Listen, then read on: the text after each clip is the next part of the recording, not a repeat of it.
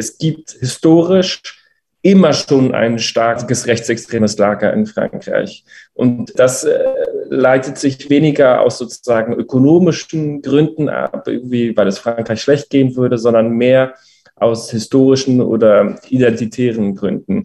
Die extreme Rechte in Frankreich bestehe aus drei großen Lagern. Einerseits aus den sogenannten Pieds Noirs, so nennt man diejenigen Französinnen und Franzosen, die seit der Eroberung Algeriens durch Frankreich 1830 in das nordafrikanische Land übergesiedelt sind.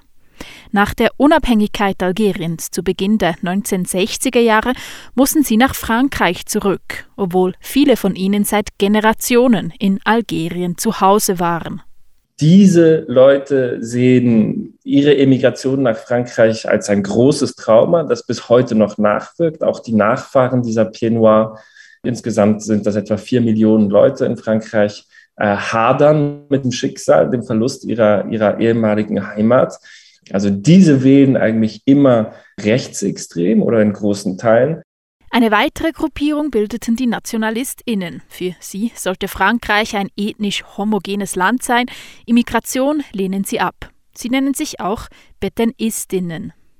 Das war äh, jener äh, Feldmarschall, der mit äh, Adolf Hitler kollaborierte im Zweiten Weltkrieg und für ein Frankreich steht, das nicht an die Republik glaubt, sondern denkt, Frankreich ist in erster Linie ein christliches Volk abstammen von den Galliern, die also Frankreich nicht als Republik, sondern als Nationalstaat verstehen will und äh, Pétain als Helden sieht, weil er in ihren Augen Frankreich damals vor der Zerstörung durch Deutschland schützte. Neben den Pieds Noirs und den Betanistinnen gibt es noch eine weitere große Gruppierung, die die extreme Rechte in Frankreich unterstützt, erklärt Historiker und Politologe Joseph Devec.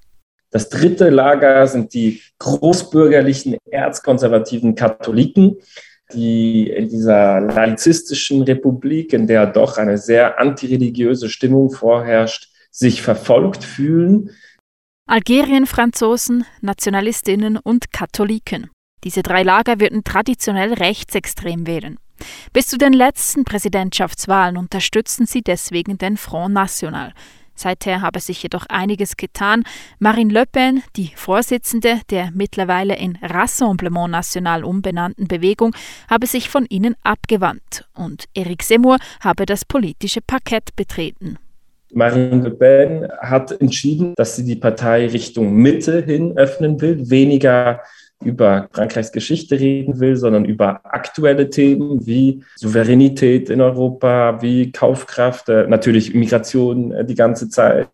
Sie hat also versucht, die Partei zu einer normalen Rechts- außen rechtsextremen Partei zu machen, wie wir sie in, in vielen anderen europäischen Ländern auch kennt, die vor allem davon äh, profitiert, von eben von wirtschaftlicher Ungleichheit, oder einfach auch Leute anspricht, die einen Hang zu, zu Autoritarismus und, und Fremdenfeindlichkeit haben.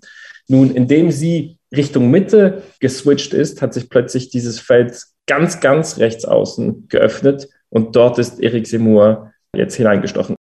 Eric Zemmour hat im Frühling letzten Jahres eine eigene Partei gegründet mit dem Namen Reconquête, zu Deutsch Rückeroberung. Er ist nicht nur ein offener Rassist, er ist auch äh, ein offener Sexist. Er hat ein Buch geschrieben, in dem er solche Sachen sagt, wie äh, dass ein Mann äh, sein, äh, sein Kind als Baby äh, nicht füttern solle, weil das ihm von seiner männlichen Identität entferne. Also Seymour, so radikal und so crazy er ist, er ist, er ist so weit rechts außen, er ist einfach nicht vermittelbar. Auch ein sehr großer Teil der Linke würde massiv sich in einem zweiten Wahlgang mobilisieren und für Macron stimmen, weil Seymour einfach völlig ab jeder Realität ist. Auch wenn es Eric Seymour also in den zweiten Wahlgang schaffen würde, das Präsidentenamt werde er kaum erhalten. Ähnlich sieht es aus bei Marine Le Pen, der anderen Kandidatin von rechts außen. Nun, bei Marine Le Pen, dort würde es sicher knapper werden, aber auch dort wäre Macrons Wahlgang eigentlich äh, sicher. Gemeinsam erhalten Marine Le Pen und Eric Zemmour in den Umfragen rund 26 Prozent der Stimmen. Sie liegen auf Platz 2 und 3 hinter Emmanuel Macron. Diese Umfrageergebnisse würden aber noch nichts heißen. Normalerweise ist es ja oft so, dass Umfragen die Stimmen der Rechtsextremen unterschätzen. Es gibt dieses Phänomen des Shy Voters, dass er nicht sagt in Umfragen, dass er rechtsextrem wählt, an der Urne macht das aber doch. In Frankreich ist das Phänomen, und ich weiß nicht ganz genau, woran das liegt, genau umgekehrt. Dort ist das Resultat der Rechtsextremen immer tiefer als jenes der Umfragen. Also es scheint so, dass gewisse Franzosen Spaß daran haben, in Umfragen ihrer, ihrem Frust äh, Luft zu verschaffen, indem sie sagen, sie würden rechtsextrem wählen. Aber kommt es dann zur Urne, machen sie es nicht.